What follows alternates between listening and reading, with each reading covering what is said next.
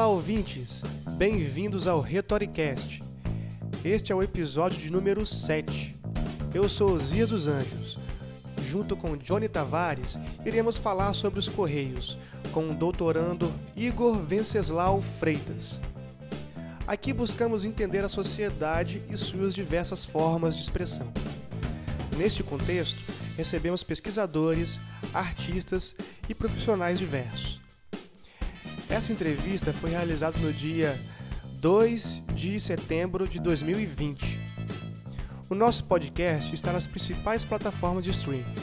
Se você curtir, compartilhe com amigos e nos envie sugestões de temas no e-mail retoricastcontemudo@gmail.com. Sem mais delongas, que comece a entrevista.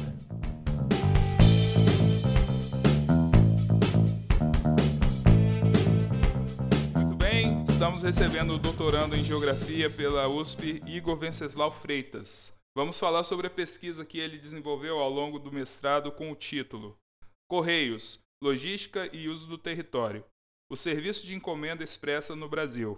Igor, seja bem-vindo ao Retoricast. Obrigado, pessoal do Retoricast, os ouvintes. É uma satisfação falar com vocês. Olá, Igor. Seja bem-vindo ao Retoricast. É um prazer receber pessoas é, dispostas a colaborar né, para a construção do conhecimento. Né? É, hoje nós iremos conversar aqui sobre um tema tão relevante. É, Igor, é, eu quero começar pedindo para você se apresentar para a gente.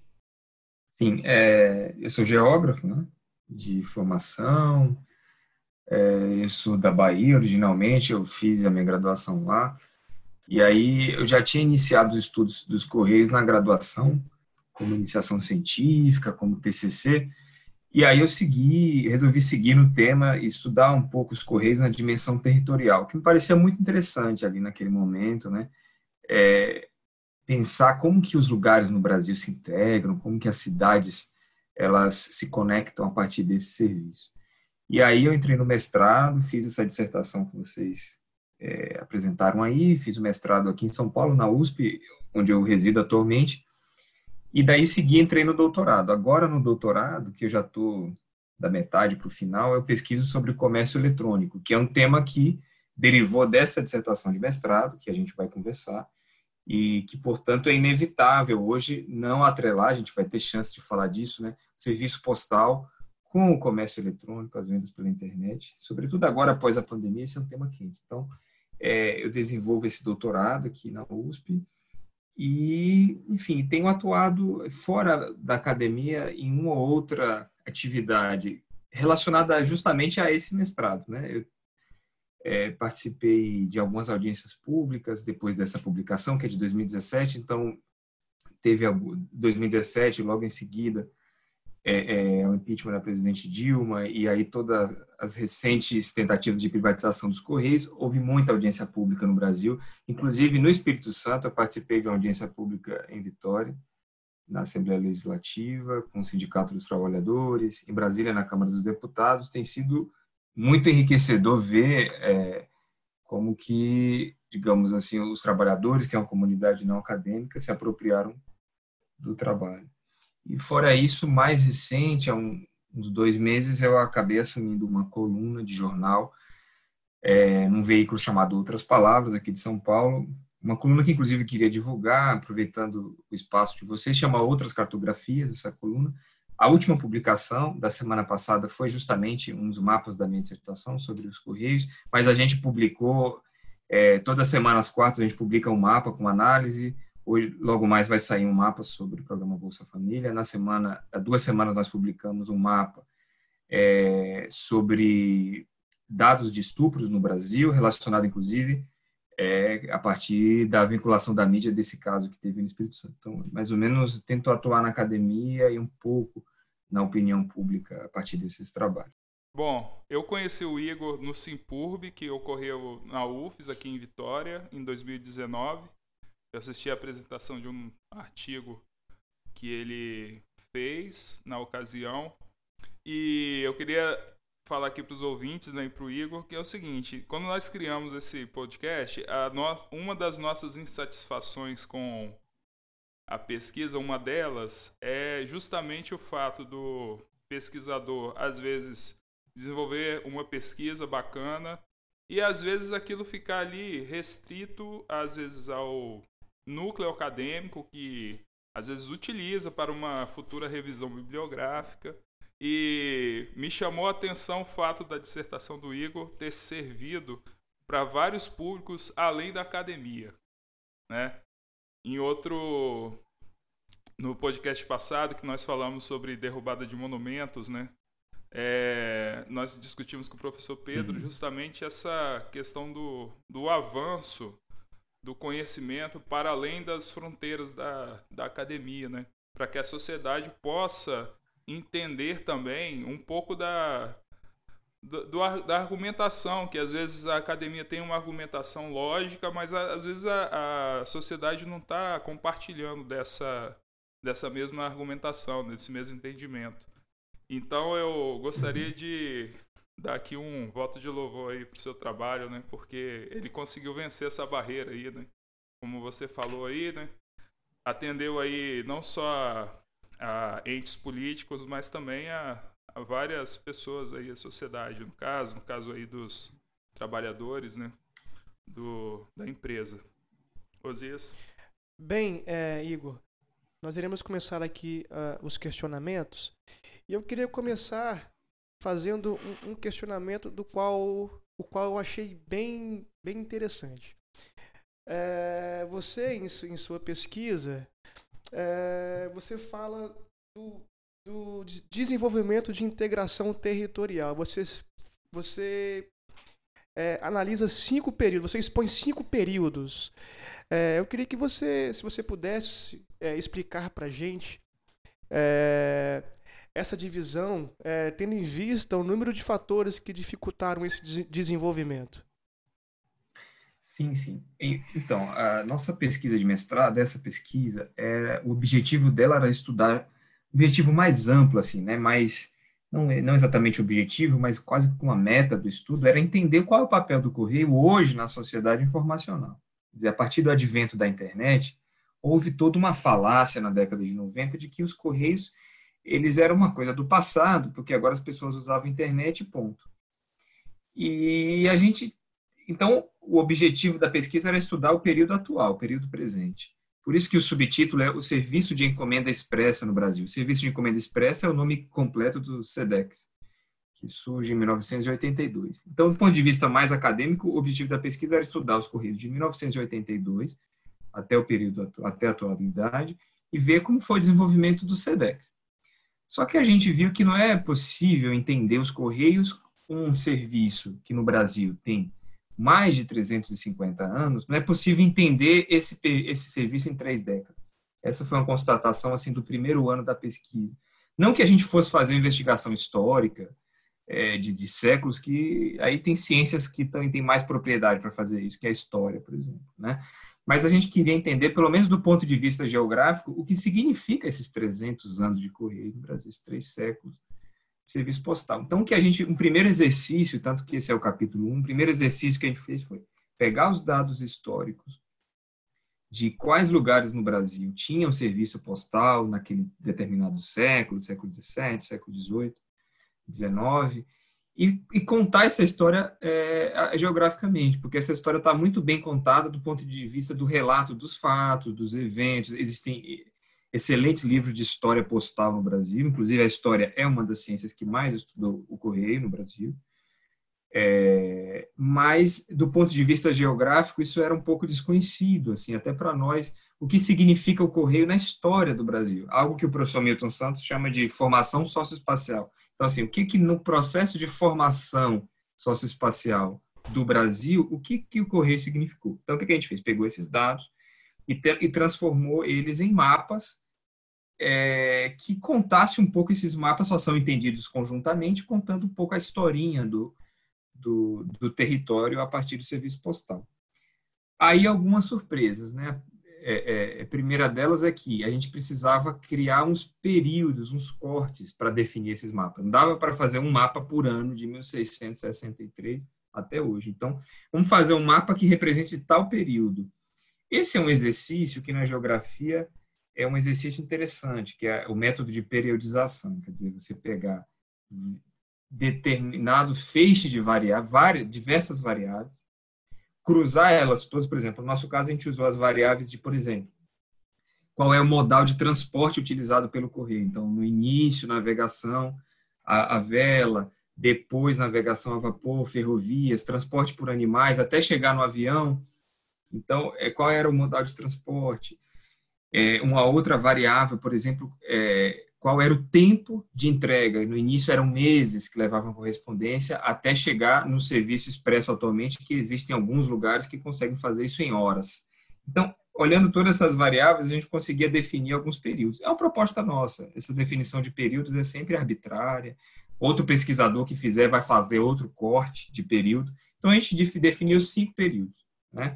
Esses períodos têm marcos. Esses marcos eles seriam algum evento que aconteceu que mudou drasticamente o período. Então, eu não vou falar dos cinco períodos, mas eu vou dizer quais são esses cinco marcos, para a gente ter uma ideia. Então, o primeiro período começa lá, claro, quando o Correio surgiu, é, ainda no século XVII, é, mas no meio do século XIX, é, a, a, a, a, correspondência, a carta, ela se transforma numa mercadoria ela, ela passa a ser cobrada uma taxa por ela que antes não era. Então, isso foi emblemático, mudou o período, mudou toda a forma do correio, como era feita, até chegar na, na década de 70 do século passado, do século 20, em que os correios conseguiram iniciar um processo de universalização que a gente vai falar mais para frente. Quer dizer, todos os municípios do Brasil, a partir de então, passaram a contar com serviço postal. Então, o Correio saiu de um serviço que era oferecido em três cidades no século XVII, Rio de Janeiro, Salvador, então capital da, da colônia, é, e Recife, até uma situação em que todos os lugares são atendidos pelo serviço postal. Agora, há diferenciações entre eles, porque as correspondências não chegam em todos os lugares com o mesmo prazo, por conta das questões de logística do território, etc. Então, mais ou menos isso, foi um exercício que a gente fez, mas o objetivo não era estudar o Correio em toda a sua história, mas como entender o Correio do presente, entendendo um pouco essa história é, de como que foi essa integração do território. Então, em síntese, o Correio ele foi um elemento que, ao longo dos séculos, foi integrando o território brasileiro. Né? No início era uma integração totalmente voltada para fora, eram esses três lugares que eu falei para vocês, três pontos conectados com Lisboa exclusivamente, e a partir de Lisboa com o mundo, até uma situação como a atual, que é extremamente complexa, que é uma rede com múltiplas ligações nacionais e internacionais. Eu queria só fazer um adendo aqui. Eu sei que o Igor vai falar um pouco sobre essa integração né, que se buscou aí em determinado momento aí ao longo da história do Brasil, né, recentemente, mas é, Queria deixar registrado aqui para os ouvintes, né? Esse conceito de periodização é trabalhado um pouco pelo, bastante, na verdade, pelo Milton Santos, né? Ele explora aí a necessidade aí dessa de você trabalhar bem essa periodização, essa coisa que o que o Igor fez, né? E sobre as cidades, é, existia uma as cidades brasileiras tinham uma característica né elas eram muito mais conectadas com as com as cidades europeias do que entre elas né? então às vezes por exemplo Rio de Janeiro tinha muito mais conexão com com Lisboa do que com Salvador ou São Paulo né e assim por diante né isso foi um, sempre um ponto muito difícil né, de ser rompido aqui no país, né, que era justamente promover essa integração. Né? É, é, isso é um ponto muito interessante, porque no início, se vocês observarem esses mapas, a conexão era exclusivamente fora. Inclusive, tem um decreto que a gente descobriu na pesquisa em que a coroa portuguesa, em algum momento no século XVIII, decretou que estava proibido, naquele período, comunicações via correio dentro do território brasileiro. Eles temiam algum movimento de integração entre os lugares, comunicação de movimentos de independência que já estavam se ensaiando em vários lugares do Brasil. Então, dessa forma, era muito mais fácil você mandar uma correspondência do Rio de Janeiro para Lisboa, enfim, como você falou, do que conseguir fazer isso para Recife. Era praticamente impossível. E quando era feito, essa correspondência ia até Lisboa e depois voltava para Recife.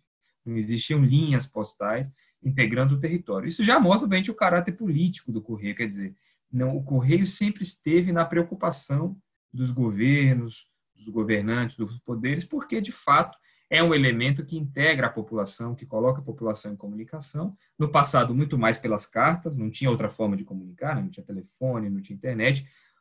Hoje a gente vai falar disso mais para frente, mas hoje também continua importante a partir de outras coisas, enfim, e-commerce e outras coisas. Igor, enquanto a gente conversa aqui, a gente sabe é, que o, o, a empresa de Correios e Telégrafos passa por um momento meio conturbado. Né? Os trabalhadores estão em greve e o que está em voga hoje no momento é a discussão entre público-privado, né? É, a questão da privatização. É, e no, no, em seu trabalho você faz algumas comparações entre o monopólio postal, estatal, monopólio privado. É, e você apresenta um mapa global que divide os países em três grupos, né? é, monopólio total, monopólio parcial e livre concorrência, né? Que, que eu acho que é o que está muito em discussão, né? É, sobretudo quando a gente fala de estatais no Brasil hoje, essa questão da livre concorrência, né? É, público e privado.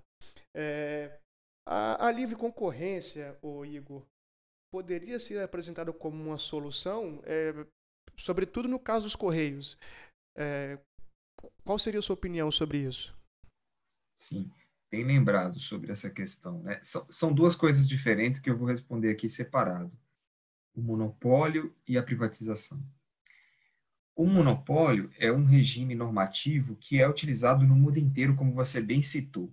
Então, todos os países do mundo, ou em sua maioria pelo menos, existe algum sistema de monopólio do serviço postal. A palavra monopólio é uma palavra que sempre é carregada de um conteúdo negativo.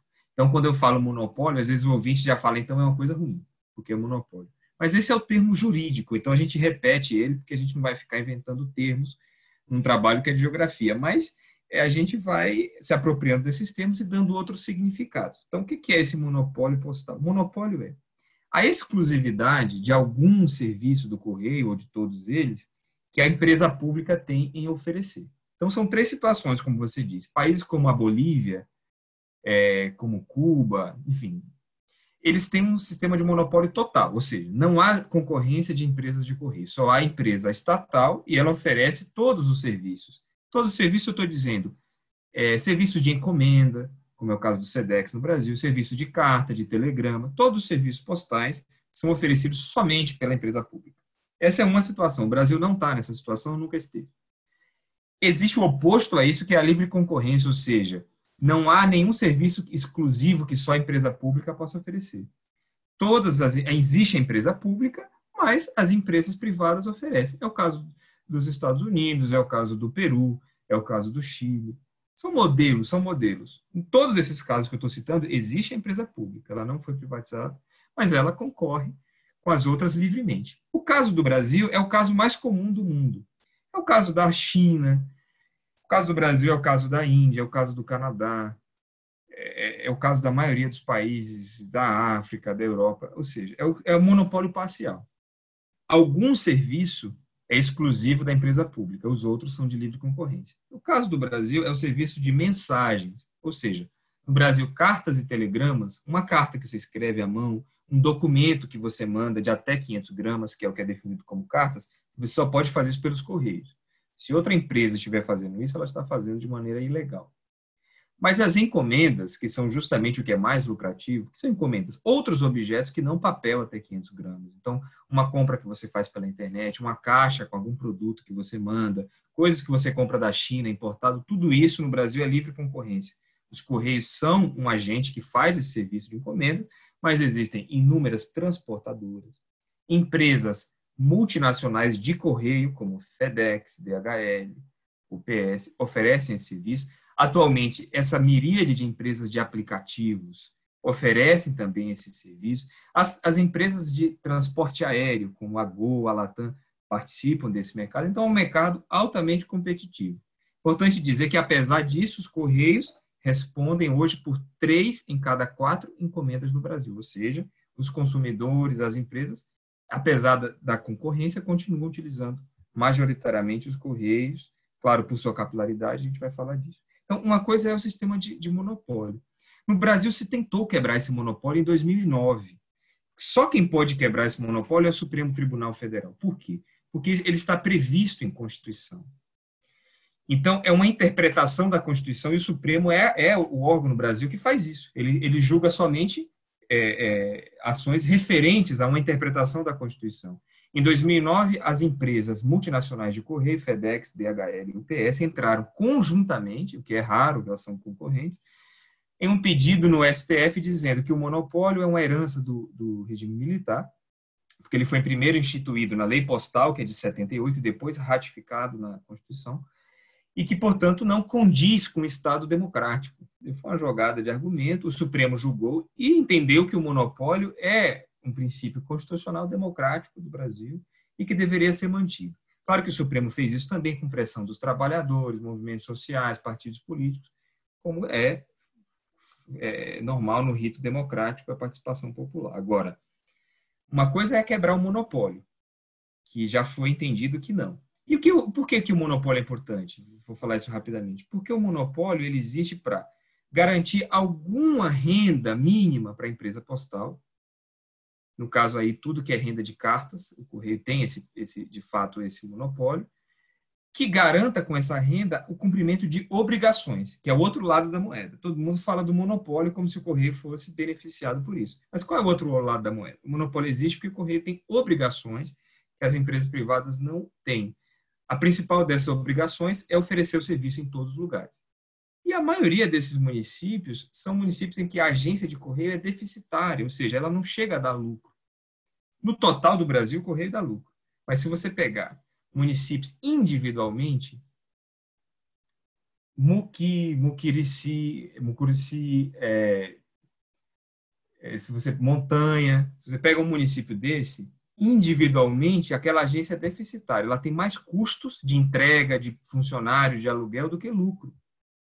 Mas o Correio consegue manter isso porque ele tem um monopólio, que hoje responde por mais ou menos 30% do faturamento. Se você quebra o monopólio, você quebra o sustento da empresa. Ela não consegue garantir com essa obrigatoriedade. Então, o monopólio é totalmente legítimo.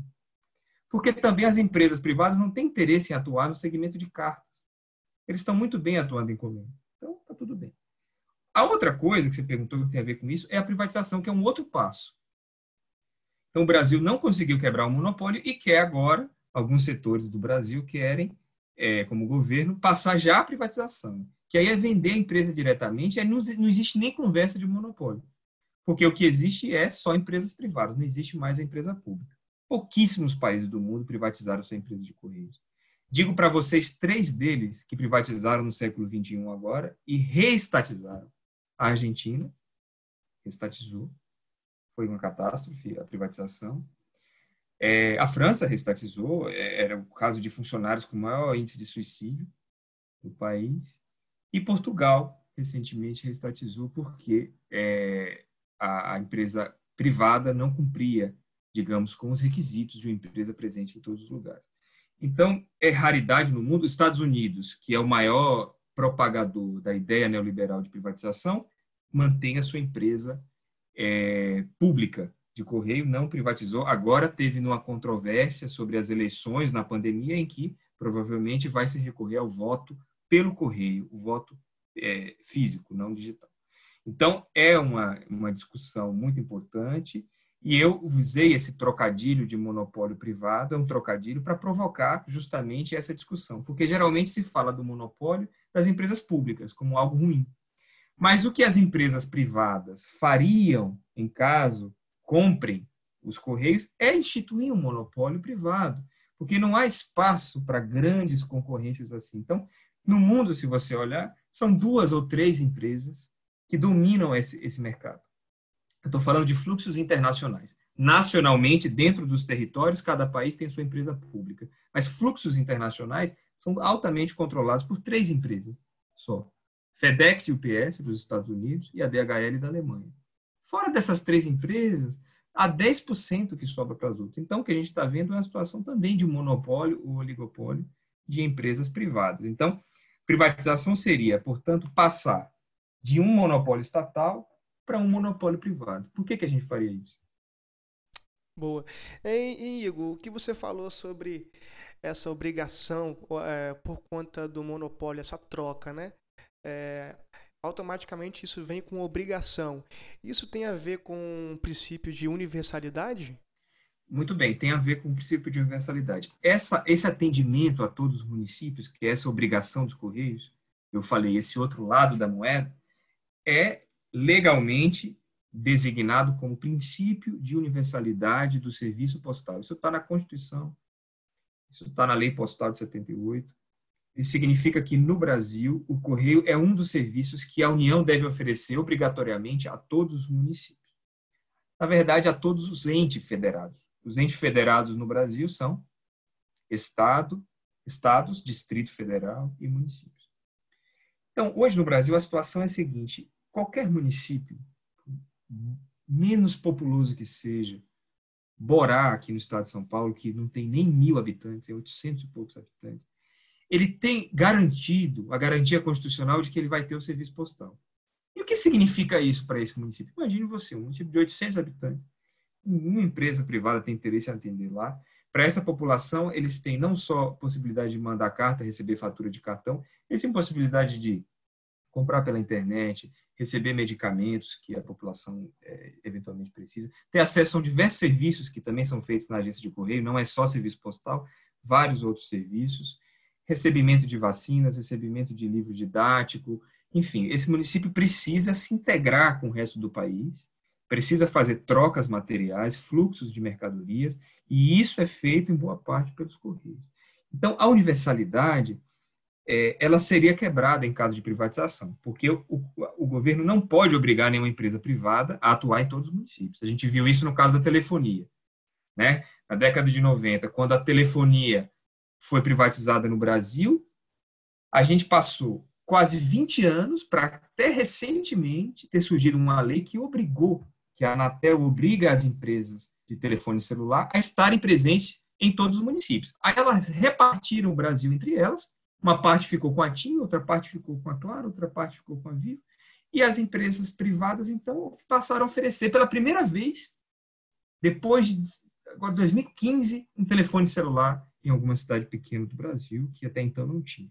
Então, é, o serviço postal perderia a universalidade. Então, eu já digo que é inconstitucional a privatização dos Correios. É uma questão que o Supremo Tribunal tem que julgar nesse nível. É inconstitucional, porque você não pode garantir universalidade.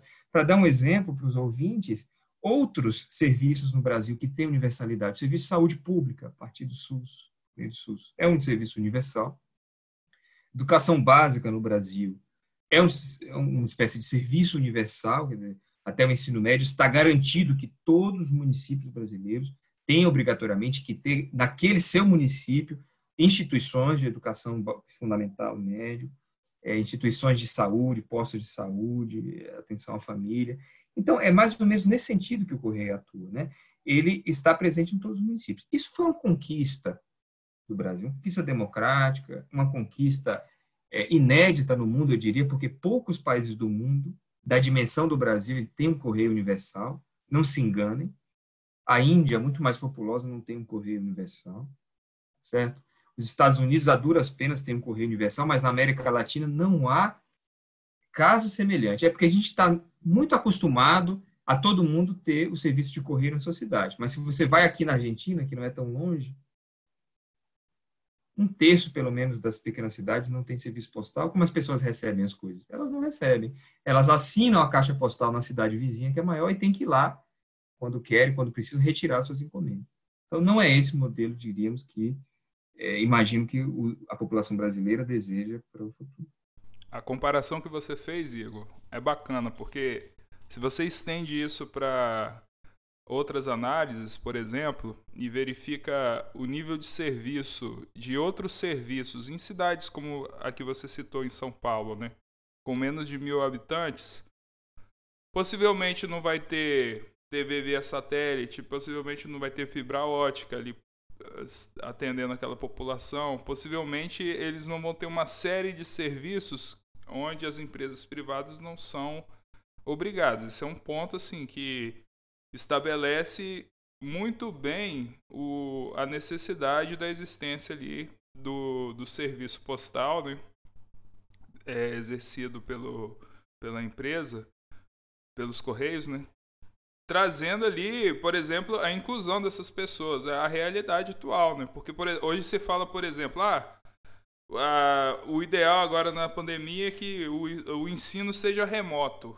Pô, mas tem um cara, tem um gargalo que é o seguinte: é difícil você implementar isso para todo mundo porque tem uma série de, eu não vou dizer no interior do estado, nas regiões metropolitanas tem, existem áreas com, com buracos ali no, no, no atendimento da, da, do serviço de banda larga. Então você não consegue oferecer para a criança, a criança não consegue simplesmente acompanhar um serviço remoto de ensino, porque não vai ter acesso à internet. E não é às vezes por falta de recurso, é porque não tem a infraestrutura, não tem o serviço sendo oferecido. Né?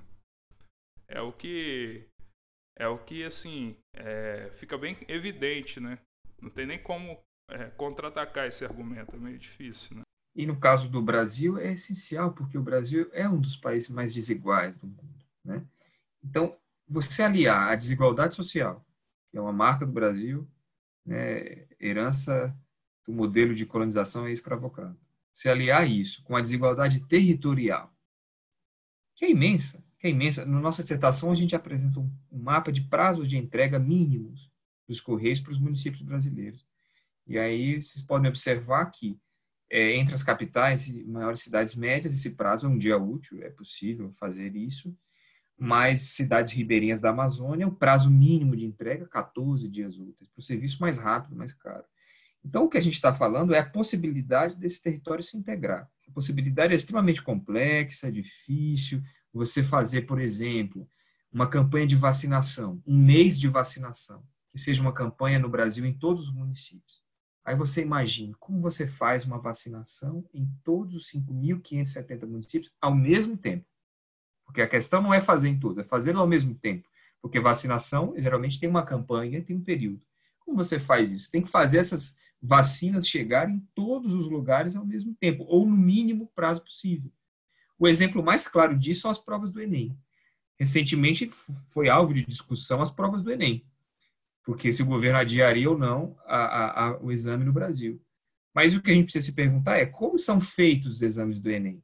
Veja que complexidade. Você tem que fazer uma prova ao mesmo tempo em todos os lugares, num país do tamanho do Brasil. Como você faz isso? Primeiro você tem que fazer com que essa prova chegue. E chegue em sigilo ainda, porque não pode, esse pacote não pode ser aberto em nenhuma hipótese. Né? Porque tem que começar, o relógio tem que começar e todos os alunos têm que estar fazendo essa prova ao mesmo tempo. Isso é extremamente complexo.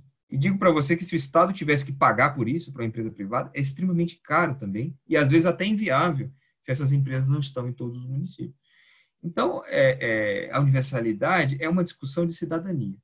Não é uma discussão de lucro, se a empresa dá lucro, se ela porque sempre na mídia aparece a discussão dos correios relacionada a se deu lucro, não deu lucro, não sei o quê. A questão aqui é uma questão de cidadania, é uma questão anterior. E, e, é nesses termos que o Brasil precisa discutir que tipo de correio que ele quer. Se ele quer continuar com esse, e se ele, ou se ele quer uma outra coisa. Mas o principal desse debate é a cidadania, ou seja, quem é atendido, em que condições, é, quem é beneficiado ou não por determinado modelo. Porque por isso mesmo que o Correio está na Constituição, por ser um componente da cidadania, assim como o acesso a diversos outros serviços que a gente falou aqui. Eu acho que eu tenho conversado com você sobre essas questões de privatização, sobre é, a administração pública, sobretudo a comparação né, entre o público e o privado. E acho que um, do, um grande mal que existe, de um modo geral, é a generalização que ocorre. Né? Então, a visão que a população tem sobre empresa pública é de que ela é deficitária, ela traz prejuízo para o país, que ela é um cabide de emprego. Só que, se você generaliza, realmente você vai ter uma visão desse tipo, possivelmente. Né? Você tem que fazer as cisões corretas para que você possa fazer uma análise adequada, né? E no caso dos Correios tem um, tem um adendo, né? Porque a gente precisa de, precisa de diferenciar no Brasil instituições públicas, como a Previdência Social, de empresa pública. A empresa ela vende uma mercadoria e essa mercadoria tem um preço e ela dá lucro. não é de graça. O serviço do correio não é de graça. É diferente de uma agência da Previdência Social, que ela não visa lucro, ela está ali para atender a população. Um, um, um, tribunal regional, um fórum, um posto de saúde, uma escola pública. Os Correios, como o Banco do Brasil, como a Petrobras, atuam no mercado, vende coisa. Então, o Correio não sobrevive com nenhum centavo dos impostos dos brasileiros. Então, existe agora a produção de inúmeras fake news, que eu tenho acompanhado, dizendo que o correio onera o contribuinte, o correio onera o cidadão, o cidadão paga e o correio tá, atrasa e faz greve. Mas os correios não. É, é, eles são uma empresa de propriedade do Estado, para que o Estado possa justamente oferecer em todos os municípios aquilo que a iniciativa privada não vai fazer, possa fazer essa série de serviços que eu falei para vocês, eleições, vacinas, livros didáticos, provas do Enem, que o Estado precisa fazer em todos os lugares, e é muito melhor para ele fazer a partir da sua própria empresa. Mas os Correios não vivem do Tesouro Nacional. Inclusive, entre os anos 2005 e 2015, essa, essa, esses 10 anos, o Correio fez repasses é, assim vultosos para o Tesouro Nacional. Fez o contrário. O Correio teve muito lucro nesse período e a, a, postura dos governos Lula e Dilma é uma postura que a gente pode questionar, mas a postura foi de não manter esses recursos nos cofres dos Correios, mas transferi-lo para o Tesouro Nacional e no Tesouro Nacional reinvestir em outras coisas, seja em programas sociais, seja em outras empresas públicas, seja na criação de novas universidades, enfim, investir nos programas do governo, no PAC, no que seja, mas o dinheiro foi para o Tesouro, ou seja, é justamente o contrário, o Correio está dando lucro para que o Estado brasileiro possa investir na população dos cidadãos. Então, não existe, é importante esclarecer isso, nenhum uso de impostos no serviço postal brasileiro. É um serviço autossuficiente, assim como é o Banco do Brasil, e, e não tem justificativa nenhuma para é a população se sentir onerada por um serviço que ela poderia pagar, então, se ela bem quiser, em outra empresa privada. É, e, na maioria dos casos, não faz justamente porque as empresas não atendem às necessidades. Ah, fazendo aqui um extra, Igor, fugindo um pouco do script aqui. É, não sei se você conseguiu é, perceber isso, mas aqui, você citou que de quatro encomendas entregues no país, três são executadas pelos Correios, né? A que se deve essa, essa, essa atuação majorada? Eficiência, preço em relação às empresas privadas. Qual é a, o grande trunfo da, dos Correios aí nessa concorrência? Esclarecer que essa estatística é referente a comércio eletrônico, a mercadorias compradas pela internet. Então, de, uhum. de, cada quatro compras realizadas na internet no Brasil, três são entregues pelos Correios. O primeiro dado que ajuda o Correio a, a, a ser preferência das empresas, aí, aí no caso não é nem do consumidor, mas as empresas que estão vendendo pela internet, por exemplo, Mercado Livre, Americanas, Netshoes, o Correio é preferido por, pelas grandes empresas. É, em primeiro lugar, a capilaridade, sem dúvida, ou seja, imagine uma empresa que vende pela internet. Se ela tiver que escolher entre os Correios e uma transportadora privada, o que ela está escolhendo, na verdade, é entre vender para todo o Brasil ou vender apenas para alguns lugares. Ainda que esses alguns lugares sejam os mais populosos, com maior renda, as capitais, as, as regiões metropolitanas. Mas ainda assim é uma limitação do escopo, da, da escala de atuação dessas empresas que vendem pela internet. Então, essas empresas pela internet, elas buscam uma escala cada vez mais ampla para que elas possam atuar. E elas precisam das empresas de logística. Elas não podem simplesmente vender pela internet e a coisa vai aparecer magicamente na, na porta do consumidor. Tem uma empresa de logística. Então, em primeiro lugar, o correio é preferido pela, pela capilaridade, ou seja, está em todos os municípios, é uma vantagem não só para o cidadão, mas é uma vantagem para o mercado, certo? É uma vantagem para, para o comércio eletrônico. Então, o que as grandes empresas deveriam pensar, antes de apoiar qualquer projeto de privatização, é o que elas ganham com isso. É, porque o correio, inclusive, serve, beneficia o mercado nesse sentido. A outra questão, claro, tem a ver com preço, como você falou. Se uma empresa é tão grande quanto os Correios, tem muitas agências, etc., o valor da encomenda é muito menor. Então, se você comparar no Brasil, encomenda enviada pelos Correios, e aí não precisa ter muito mistério. O ouvinte pode agora mesmo entrar no site e fazer uma simulação de postagem nos Correios ou na FedEx e vai ver a diferença que custa a encomenda. No Correio ou na DHL, ele vai ver a diferença. Então, é, é, tem a questão do preço, tem a questão do atendimento em todos os lugares, e tem a questão da confiança, porque a, a, tem um outro princípio que a gente não falou dele, mas não precisa falar tanto também, que é o princípio de inviolabilidade da, da, do serviço postal. O serviço postal é regido por esse princípio também no Brasil. Então, a correspondência postal é inviolável em qualquer circunstância, inviolável. Ou seja, eu estou dizendo para vocês é que não pode, de repente, um presidente da República, um dirigente de Estado, obrigar os Correios a abrir qualquer correspondência. A correspondência só é aberta no Brasil pela Polícia Federal, mediante provas antes de abri-la de que ela é suspeita e tem, por exemplo, um explosivo, drogas, etc. Isso é detectado, inclusive, por máquinas e, e uso diversos, diversos meios antes de que a encomenda seja aberta.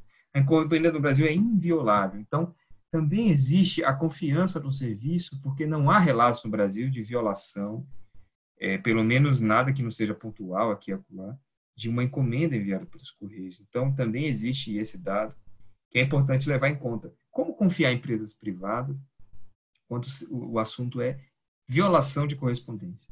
Se, por exemplo, se a gente pegar uma analogia com as empresas de comunicação pela internet, o e-mail, para fazer essa analogia, né? essas empresas espionam o tempo todo, o que a Google faz é, é, e as empresas de e-mail fazem com os nossos dados é uma constante vigilância e espionagem quando na verdade elas não poderiam fazer isso. O Facebook faz isso, o WhatsApp faz isso, a gente sabe dos escândalos, não só no Brasil, nos Estados Unidos na Europa, de dados que são vazados dos clientes que, quando assinam esses aplicativos, esses serviços, têm um contrato de, de, de inviolabilidade que não é respeitado. Então, como você entrega para a iniciativa privada um serviço que é inviolável? É uma questão, porque, de fato, a iniciativa privada não tem comprovado idoneidade nesse quesito.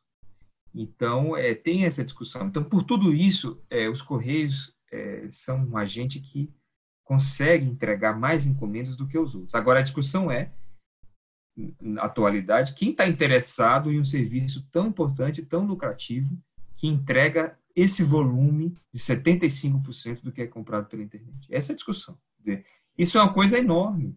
Qualquer pessoa, qualquer empresa estaria interessada em controlar uma fatia de bolo dessa o que vai acontecer com o comércio eletrônico agora, depois da pandemia, é um crescimento maior do que já vinha se verificando, que já era um crescimento de dois dígitos por ano, 10%, 12%, 15% de crescimento. Agora a gente vai assistir 30%, 40%, desde o início da pandemia até agora, o comércio eletrônico mais que dobrou é, em volume no Brasil. Então, é preciso refletir sobre os interesses que estão por trás é, do serviço postal. Na sua dissertação você fala sobre modelo cívico. Eu queria pedir você para falar um pouco sobre esse conceito proposto pelo Milton Santos. No finalzinho da dissertação a gente encontra esse, encontra, a pesquisa né, encontra essa noção de modelo cívico e, e achamos que esse foi um bom caminho para é, tentar ensaiar uma, uma, umas considerações finais, umas conclusões a partir de toda essa discussão. O Brasil teve a nossa Constituição vigente, elaborada em 88, é, após a queda da ditadura. Esse momento, do final da década de 80, foi intelectualmente muito produtivo. Né? Os professores nas universidades, os intelectuais, tentavam produzir ideias inéditas e debater essas ideias para que elas pudessem ser contempladas na Constituinte. Ou seja, o que estava sendo discutido ali era que projeto de país a gente quer, que país a gente quer, que direitos serão garantidos é, no novo país, no novo Brasil que se iniciava ali após a ditadura militar. O professor Milton Santos, geógrafo, foi um desses. Né? Ele foi um dos que escreveu um livro tentando contribuir com a Constituinte, com o debate da criação da Constituição. Esse livro se chamou O Espaço do Cidadão, é, escrito em 1987. Era uma espécie de reflexão a partir da geografia do que significaria Constituição, cidadania, direitos, democracia, esses temas. Nesse livro, Espaço do Cidadão, ele, ele demonstra o que ele chama de modelos do território. Né? Então, um modelo econômico, né? é, e, vai, e vai apresentando esses modelos, até que ele apresenta a sua proposta, inédita, que ele chamou de modelo cívico do território.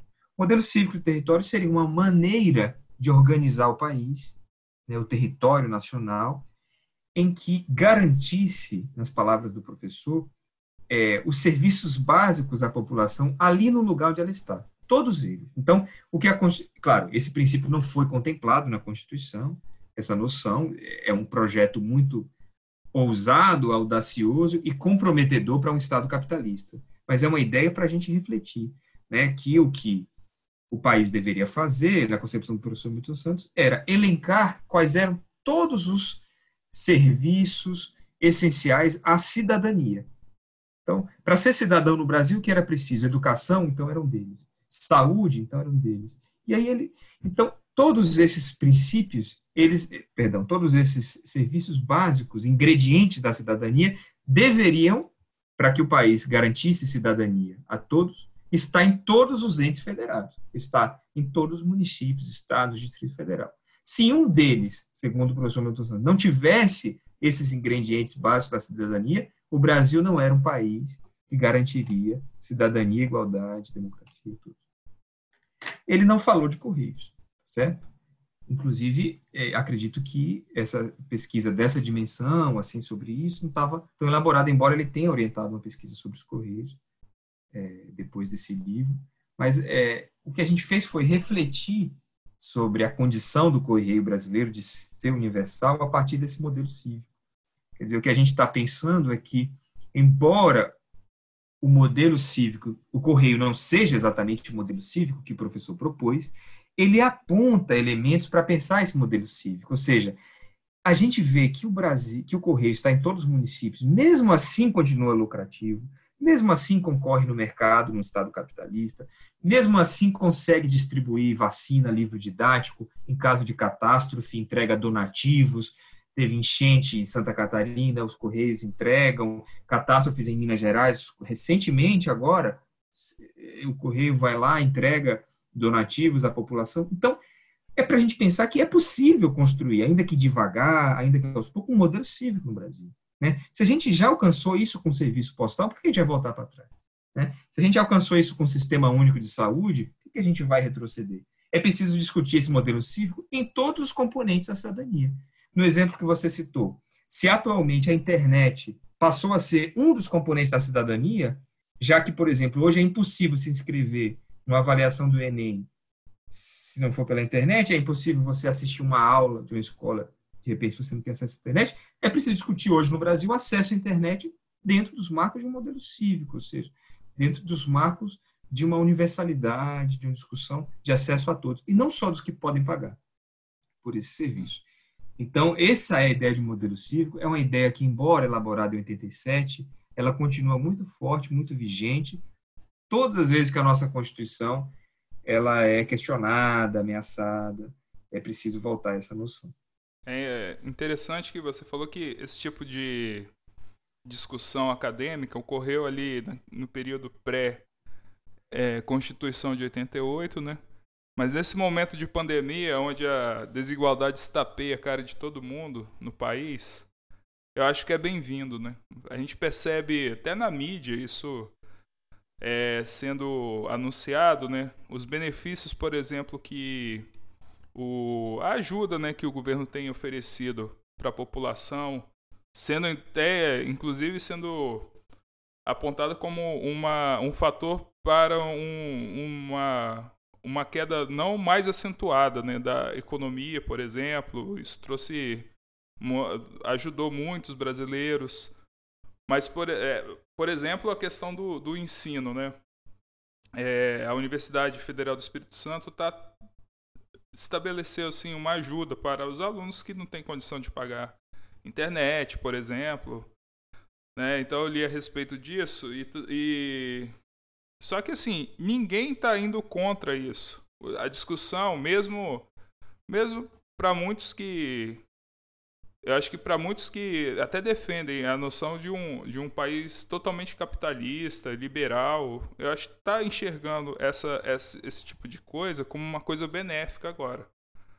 Porque isso traz um, um funcionamento melhor, até se você pensar nessa questão da, da roda girando ali, reproduzindo o capital, né? se você pensar uma coisa totalmente é, materialista, histórica ali, né?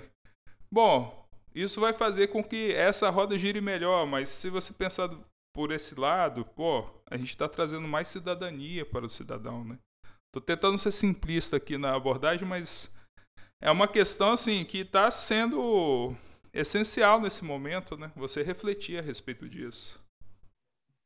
Essa é uma contradição do, do sistema capitalista que a gente tem que lidar com ele. Quer dizer, como você faz política social sem passar pela forma mercadoria, pelo dinheiro, é, é, sem passar por tudo isso, né? É, é vai se mostrando cada vez mais difícil fazer fora do, dos modos capitalistas, mas cada vez mais urgente fazê-la, ainda que nos modos capitalistas, ainda que seja distribuindo dinheiro e renda. O programa Bolsa Família agora está questionado, é, querem repaginar o programa, ninguém sabe quem vai fazer parte disso ou não, a despeito do valor, que tudo bem que inicialmente o valor é necessário, mas a discussão é muito mais do que valor, é também quem, onde, quantos, por que vão estar fazendo parte.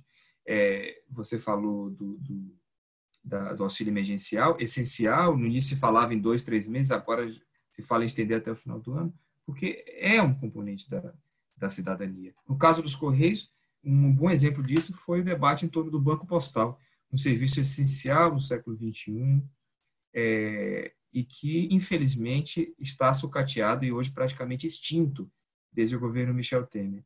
O que foi, só rapidinho, né, o que foi o Banco Postal?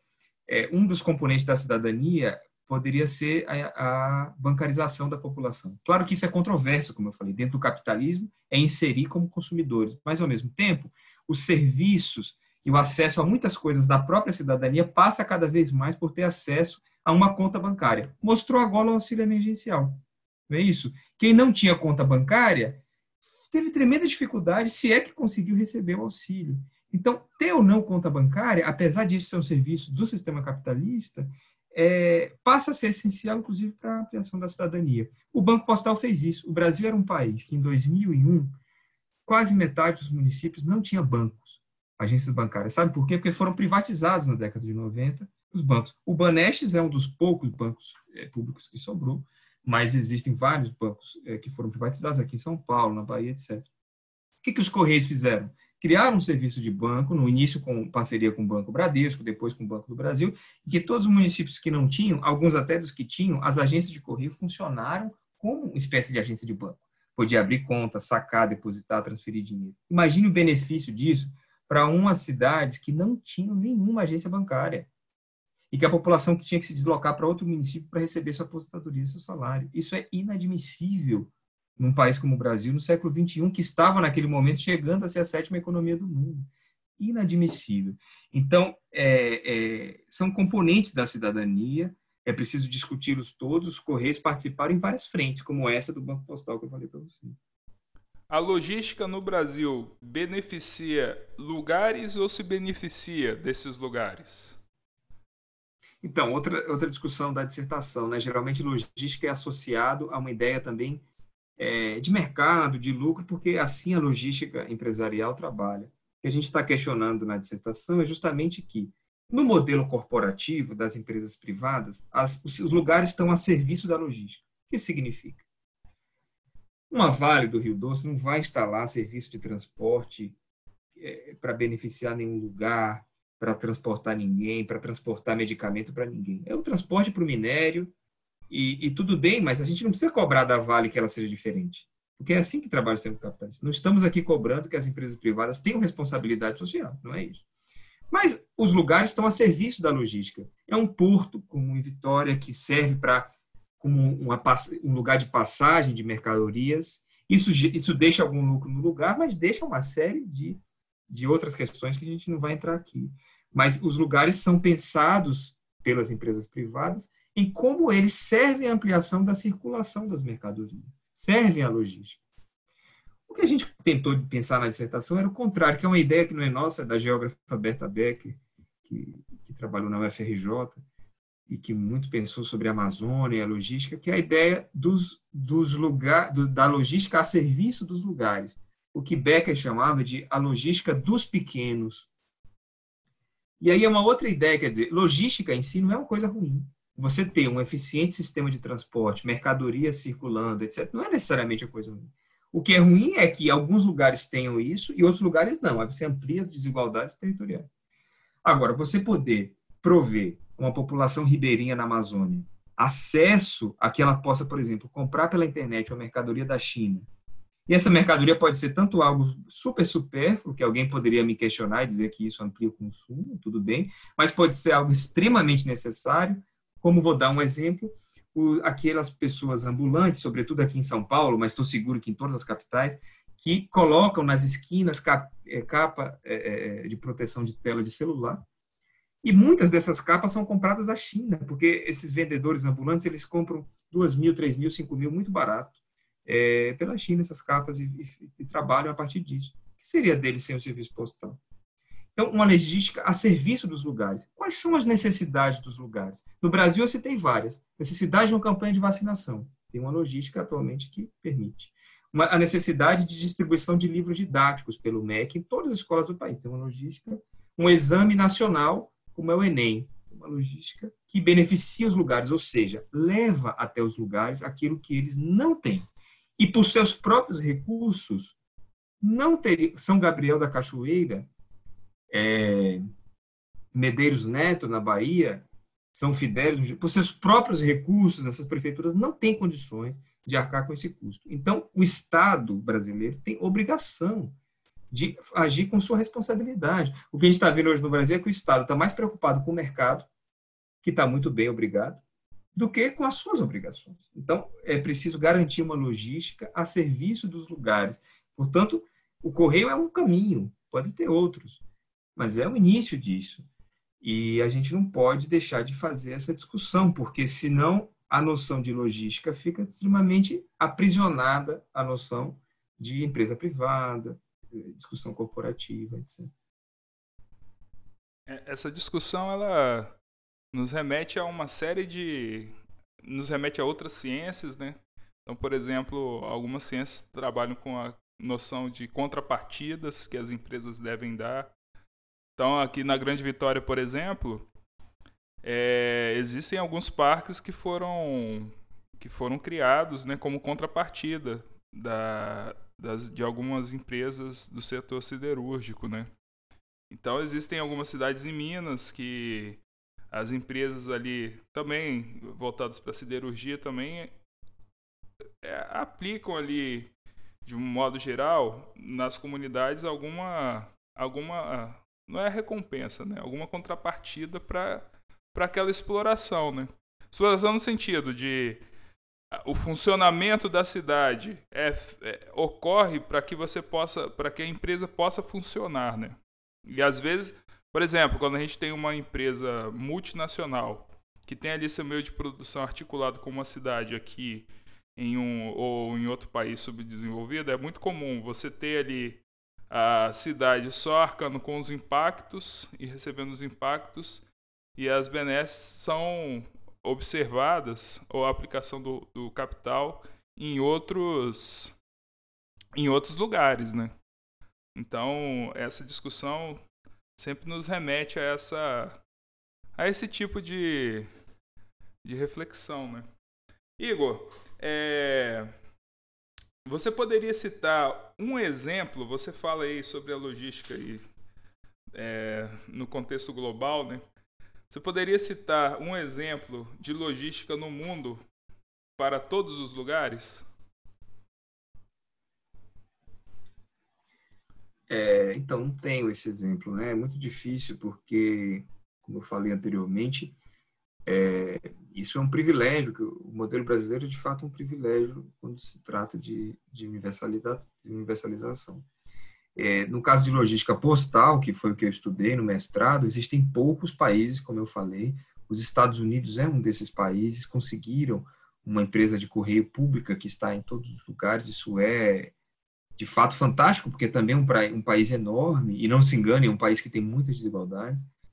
É, alguns países, fora, fora Brasil e Estados Unidos, a China está tá quase lá, a China também tem um crescimento fantástico desse, no quesito de integração territorial, mas também é um grande desafio para a China fazer integração territorial num país muito, muito grande.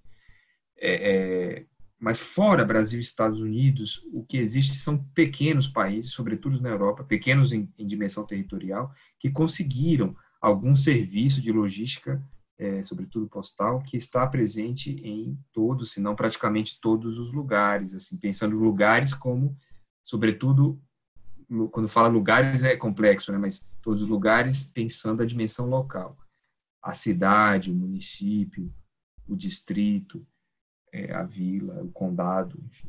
Mas eu não teria condições de dizer, justamente porque isso é algo muito raro de acontecer. Então, o Brasil ter alcançado, repito, é uma vantagem tão grande, tanto para o Estado fazer política pública, quanto para as empresas privadas comercializarem pela internet, fazerem outras coisas. É de uma vantagem tão grande que a discussão de privatização se torna uma coisa é, é, evidentemente mesquinha e interesseira, porque não há motivos de fazer privatização é, numa coisa como essa. É como o Banco do Brasil, quer dizer, é o maior banco da América Latina. O Santander atua em diversos países, não consegue ultrapassar o Banco do Brasil em ativos. Por que vender um caso de sucesso? É, é sempre essa discussão. Então, é, vou ficar te devendo justamente porque são pouquíssimos os lugares que teriam essa condição. Certo. É, foi uma provocação essa pergunta, né? Porque o, tem uma parte do texto que o Igor aborda essa, essa noção né, de, de logística para todo, é, todos os lugares, né? E aí eu quis fazer esse resgate aqui, dessa parte do texto. É, Igor, por que, por que você vê os Correios como um elemento imanente do território? Qual, como, por que você chegou a essa conclusão no seu, na sua dissertação? Então, essa discussão de é, é, essa constatação, né, de estar em todos os lugares, de ter uma diversa série de, de coisas que são realizadas a partir dos correios, nos mostrou que o território brasileiro, nesse caso o território brasileiro especificamente, é, é muito dependente do serviço postal.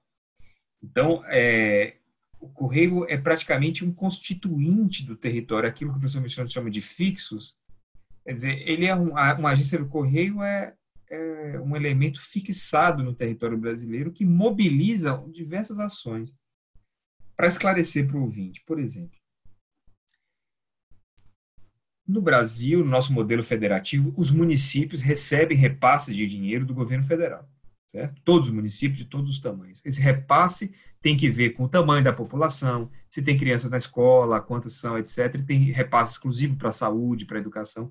O Brasil é um sistema federado que recolhe os impostos nacionalmente e depois reparte eh, boa parte desses impostos entre os municípios. Só que os municípios têm que prestar conta disso. Essa prestação de contas não é uma coisa simples. Tem que prestar conta com notas fiscais. São pacotes e pacotes todos os meses que eles têm que prestar conta para o Tribunal de Contas do Estado, né? E os estados e o Distrito Federal prestam contas dos seus municípios e dos seus gastos ao Tribunal de Contas da União. Uma pergunta simples: se isso é obrigatório, que todos os municípios façam, senão não recebe repasse, senão o prefeito é preso, etc. e tal, como os municípios fazem essa prestação de contas? Tem que ser com as notas originais. Não pode ser escaneado, fotografado por WhatsApp, pelos correios pelos Correios. A prestação de contas obrigatória de todos os municípios é feita pelos Correios. Portanto, é um elemento constituinte, imanente do território brasileiro. O funcionamento do Brasil, tal qual está pensado hoje, Estado federado, é, Estado constitucional, democrático, Constituição de direitos. Esse modelo, ele depende de muitas coisas, mas também do correio, não estou exagerando, porque nesse exemplo da prestação de contas, se você não tem uma agência de correio funcionando, você inviabiliza. Imagine você, municípios do Mato Grosso, do Pará, do Amazonas, as prefeituras tendo que arcar todo mês com um transporte mil quilômetros, dois mil quilômetros, até a capital do estado para entregar a prestação de contas no Tribunal de Contas do Estado. Então, é, é praticamente viável.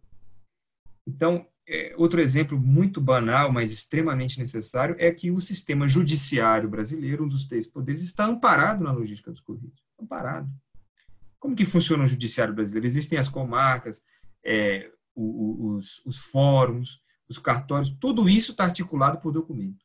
O judiciário trabalha com documentos, desde coisas simples, expedição de mandado disso, daquilo, é, é, autorização, desautorização, pedido de, de advogados, defensorias, todos esses documentos circulam entre os municípios pelos Correios. E não é porque o judiciário quer os Correios, é obrigatório circular pelos Correios, porque só os Correios têm um documento chamado aviso de recebimento que vai junto com a correspondência e volta como prova de que a encomenda foi entregue. É o único documento de prova de recebimento hoje aceito pela justiça brasileira como legal. Pra vocês terem ideia, se um, um, um homem que tem um filho e paga pensão para o seu filho é, quiser notificar a sua esposa de que ele naquele mês não tem condições de pagar a pensão, a única forma que o juiz tem de aceitar que ela foi notificada e sabia é se ele mandar uma correspondência pelos correios e receber de volta o aviso de recebimento, ele pode apresentar em juízo uma prova. Estou dando exemplos simples, mas que a Constituição da Justiça, é, as prestações de contas dos municípios, tudo isso depende da logística dos Correios. Como a gente entrega esse patrimônio para uma empresa privada escolher onde ela quer atuar? É a barbárie, não, tem outra, outra explicação. Igor, é, você falou muito, algo muito interessante sobre universalidade relacionando com o modelo cívico e, eu, eu aqui pensando com meus botões, é, tempo atrás eu estava pensando, pensando sobre a, o papel de atuação do Correio junto ao governo. A meu ver, parece que o governo não se apropria da empresa.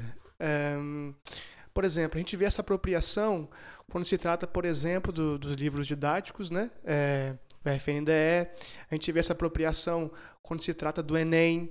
A gente vê essa apropriação é, em alguns serviços pontuais. É, mas, por um, exemplo aqui do Estado do Espírito Santo. Antes, a, a, a logística né, no, período, no período eleitoral era feita pelos Correios aqui no Estado. É, de um tempo para cá, é, uma empresa privada é, assumiu esse, esse procedimento logístico. É, então, a meu ver, isso, isso é uma perda é, para a empresa e até mesmo para pro, os estados e municípios, porque, veja bem, se você tem uma empresa é, que atua na área de logística também, na área postal e na área logística, né, acaba atuando, e, e você não faz uso dessa empresa, é, isso é, é, pode se tornar prejudicial para o Estado. É, é, como você mesmo disse, é uma empresa que integra o Brasil, que tem uma capilaridade. É, porque, é, a meu ver, né, essa é uma visão muito, muito pessoal minha. É, porque esse Estado, Brasil, né, esse governo, não utiliza essa empresa a seu favor? Né? Então, assim, é, a gente vê que, que existe é, uma área de atuação gigantesca na logística do Brasil. E isso estou falando de governos, de governo, governo federal, governos estaduais, governos municipais. É, só que eu vejo que eu não sei o motivo, a razão ou circunstância é, pelo qual o governo não tem essa visibilidade, dessa capilaridade e se utiliza disso até mesmo para se promover, de certa forma, ou então para promover também um bem comum a, a, aos cidadãos. É, você pensa assim, Igor? É, como você vê isso? É, então, para o governo federal existe uma tensão, né? Existem duas tensões diferentes aí. No caso do governo federal, existe a tensão entre o público e o privado, sobretudo no governo, né, em qualquer estado capitalista, em qualquer governo, mas sobretudo num governo alinhado, identificado e eleito pelas forças neoliberais. É o caso do governo atual. Então, o governo atual, embora ele possa escolher pensar por aí, por onde você está falando, em valorizar as empresas públicas como patrimônio, utilizá-las é, é, da melhor forma possível, ele pensa justamente o contrário, em vender e fazer caixa, que é como quem está vendendo banana e trocando por ovos na esquina, como se fosse qualquer coisa que se fez em 357 anos, é, é, é, como se fosse qualquer coisa. Então, o, os governos neoliberais pensam as, as, os patrimônios públicos como ativos, né? quer dizer, forma de fazer caixa e, e, e se livrar de responsabilidades é, como essa.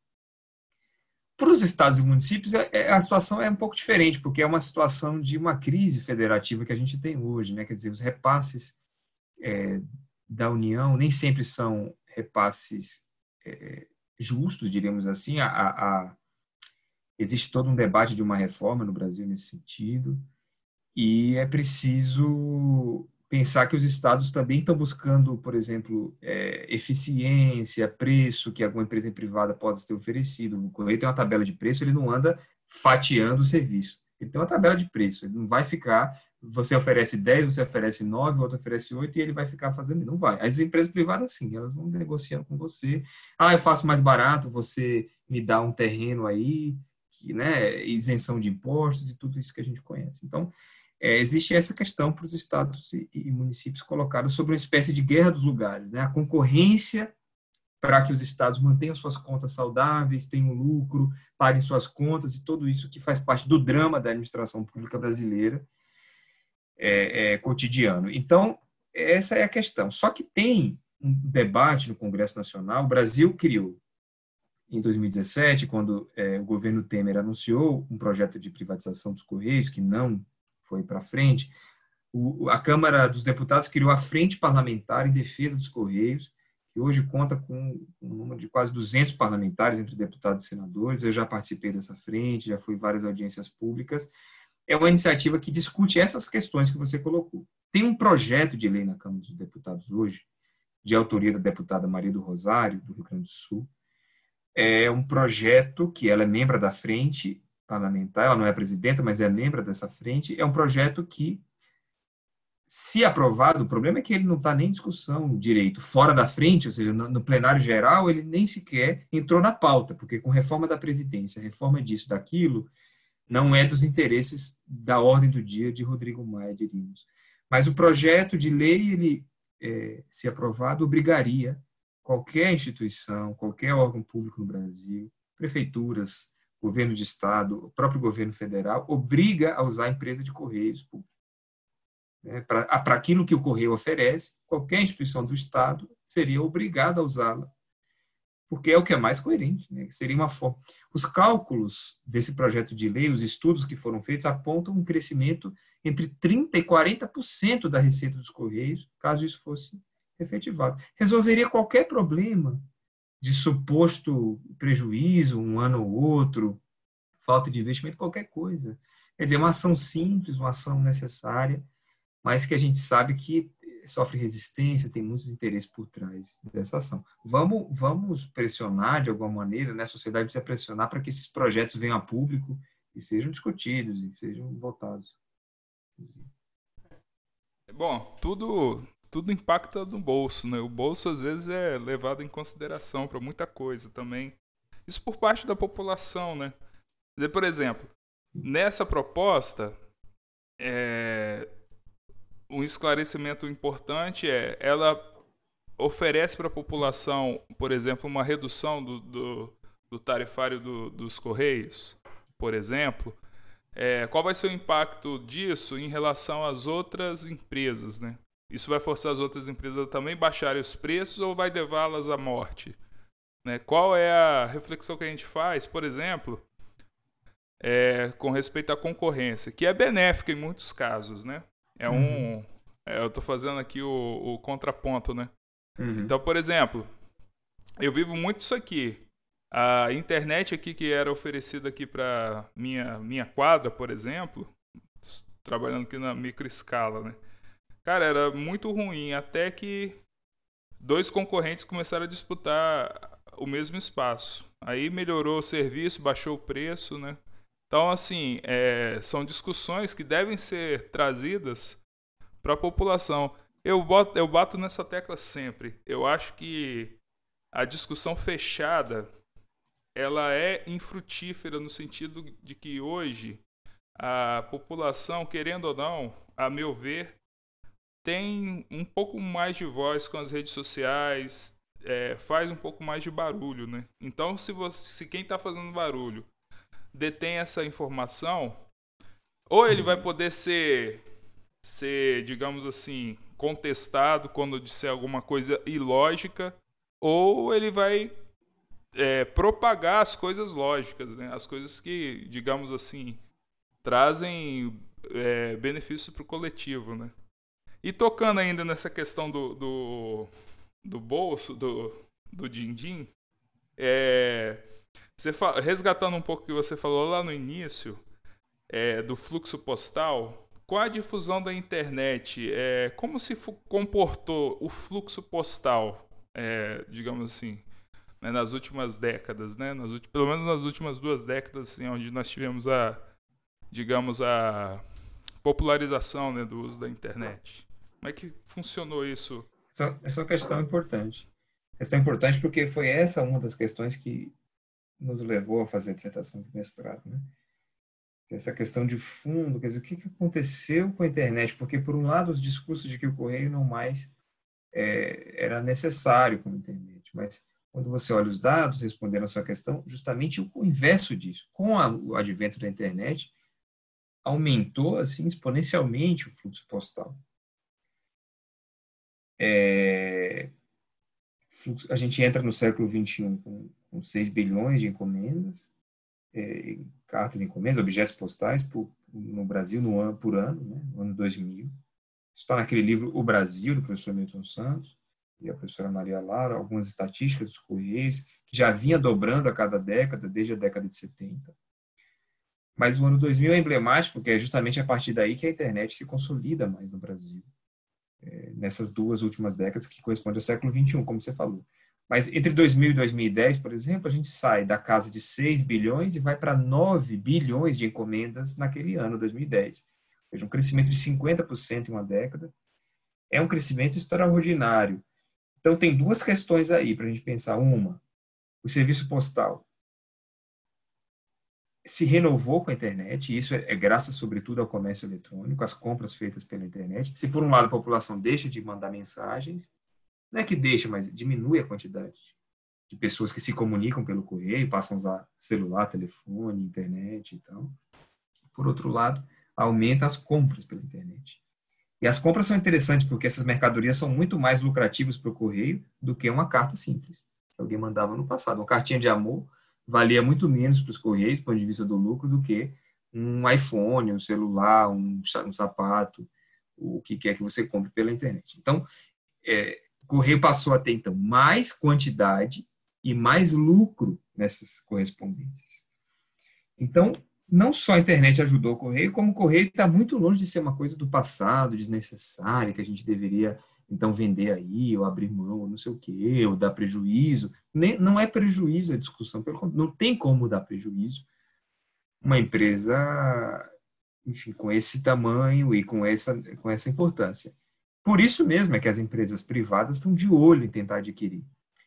Os últimos anúncios de possíveis compradores dos Correios, caso passe um projeto de privatização, é incrível, porque são FedEx, que é uma empresa de correio privada dos Estados Unidos, Amazon, empresa de comércio eletrônico, Alibaba, uma empresa chinesa de comércio eletrônico, ou seja, as empresas que são os próprios clientes dos Correios são totalmente conscientes do valor, falando de dinheiro aqui, que significa esse negócio. Então, preciso atualizar aí, a população precisa atualizar o entendimento do que é serviço postal no século XXI.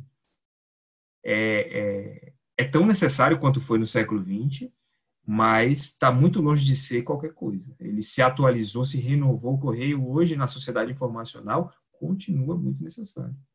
O Igor ele tem é, passado, né, é, feito algumas palestras em sindicatos e, e, eu fui lá no YouTube, vi uma palestra sua bem interessante. É, acho que você. Acho não, né? Você. Tenho certeza, porque eu vi que você colocou alguns dados da sua pesquisa né, no, no projetor, né, alguns mapas, bem interessante. É, e você falou sobre geopolítica e, e soberania, e eu fiquei com uma, uma, uma pulga atrás da orelha, assim, Igor. Porque quando a gente fala de soberania, é, assim, eu fico muito preocupado porque é algo que tem é tudo a ver com, a, com, com cidadania, né? Porque, por exemplo, é, quando você é, de alguma forma fere a soberania, você pode ferir também a, a cidadania, né? E eu queria saber uhum. se em alguns países é, cujas empresas foram vendidas aconteceu algum atentado à soberania então, essa discussão de soberania é sempre uma discussão muito aberta, é uma discussão que a geopolítica faz muito bem, é, a geografia política, perdão, faz muito bem, é uma discussão que não tem muito consenso, Então, o que eu vou falar aqui é um pouco da minha interpretação, até porque se fere ou não soberania é um pouco da interpretação da autoridade judiciária do país. Né? Então, no caso do Brasil, o Supremo Tribunal vira e mexe, julga alguma questão relacionada a se fere ou não soberania. Venda da Petrobras, de ativos da Petrobras, vai direto, sempre cai nas mãos dos juízes do Supremo, sobre, é, nesse quesito de discussão de se fere ou não a soberania do país. Soberania, basicamente, tem que ver com a capacidade do país de decidir, é isso, de agir sobre o seu próprio território, de decidir. Como os Correios é, são um serviço universal, é, constitucionalmente instituído, eu, a minha posição pessoal, não como jurista, mas aqui como geógrafo, pesquisador, é que isso fere enormemente a soberania do país, porque como você entrega a decisão né, de quais lugares vão ser integrados ou não, com quais serviços, com quais prazos e qual é o preço dessa integração que a população vai pagar, nas mãos de empresas estrangeiras. Né? Como é que você? Eu digo estrangeiras porque hoje praticamente não há nenhuma empresa no Brasil que tem capital para comprar os correios. A gente tem que entender a nossa condição periférica no mundo. Os correios são uma empresa tão grande e valiosa que, por exemplo, o Banco do Estado de São Paulo era um banco tão importante à época da privatização que quem comprou foi Santander. Não foi o Bradesco Itaú, como o Itaú comprou o Banco de Minas, o Bradesco comprou o Banco da Bahia. Tem que entender o tamanho do ativo e o tamanho do capital necessário. É, embora eles pretendam vender por um preço muito inferior, não há empresa no Brasil, não há notícias de empresas no Brasil que possam comprar. Então, o cenário que se anuncia, a gente quer acreditar que não, porque já teve outras tentativas frustradas de privatização, inúmeras década de 90 em diante, é, agora voltou com muita força, mas é, as, as, as, notícias, como eu falei, das empresas que já se manifestaram são todas estrangeiras. Vou dar um exemplo da FedEx, nesse caso de quebra de soberania. Na dissertação tem três mapas das redes mundiais das três maiores empresas privadas de correio: FedEx, DHL e UPS. É, esses mapas, se vocês observarem, você entra no site das empresas, elas falam, atua em todo o mundo, em todos os países. Mas se você vai olhar de fato, como eu mostrei nesse mapa, tem alguns poucos países onde elas não atuam.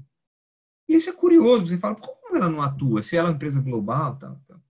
pelo menos na capital desses países, não sei, não atua. E não é coincidência que, no caso da FedEx, por exemplo, os países onde ela não atua são a lista de inimigos dos Estados Unidos.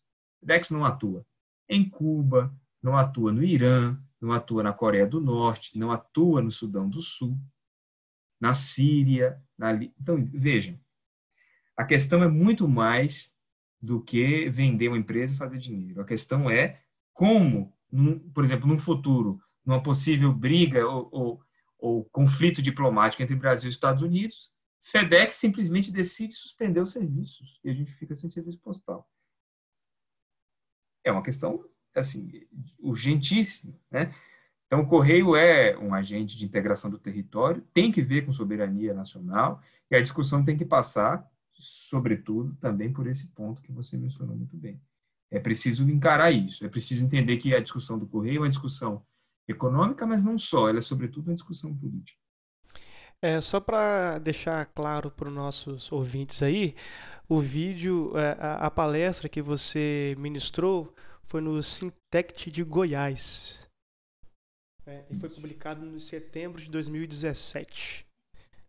Bom, Igor, estamos chegando já ao fim né, do nosso podcast. É, mas antes eu queria pedir né, para você para você nos indicar alguma leitura sobre o tema. Você tem alguma leitura sobre esse tema, além de sua dissertação de mestrado, algum material? É, até porque, às vezes, nossos ouvintes é, querem saber mais a fundo né, sobre o tema, sobre os conceitos aqui abordados. Você tem alguma indicação?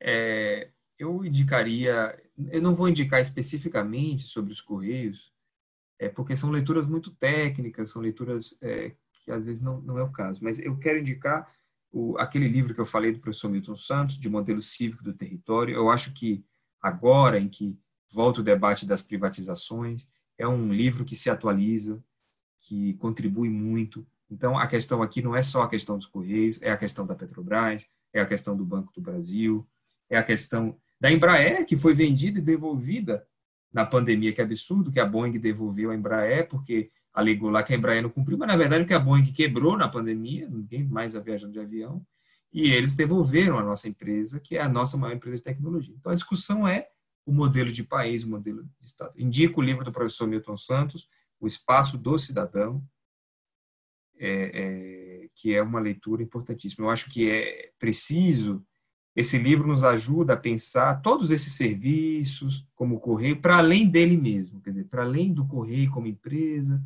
para além do serviço postal, qual é o seu significado territorial, qual é o seu significado para o cotidiano, para a cidadania. E aí deixa de ser uma leitura de especialista, o cara que entende de correio, que tem, e passa a ser uma leitura do cidadão, uma pessoa simples de qualquer cidade do Brasil que quer opinar sobre que direitos ela quer ter a partir daquele lugar que ela mora, né? que direitos ela exige né, do Estado brasileiro para ser cidadã. Eu acho que essa é a minha indicação. E, e, e, de fato, não é como nenhum livro, não é leitura perfeita, mas nos dá indicativos, nos provoca a, a refletir. Não para a gente fazer uma nova Constituição em 2020, não é essa a questão, mas para a gente conseguir defender aquela Constituição que a gente tem que está vigente. É, bom, eu gostaria de me despedir aqui do Igor, né? Agradecê-lo pela entrevista, né? Desde o primeiro momento, muito solícito. Obrigado, Igor, por ter oferecido seu tempo aí para essa entrevista. É, gostaria de dizer para todos os ouvintes, esse podcast foi pensado e está sendo executado para que a gente possa ter é, uma, um fundamento para discutir né, uma empresa pública tão importante para o país, né, para que essa discussão fuja do achismo, para que a gente possa ter aqui um registro do esforço do Igor e o Igor foi orientado pela Mônica Arroio, né?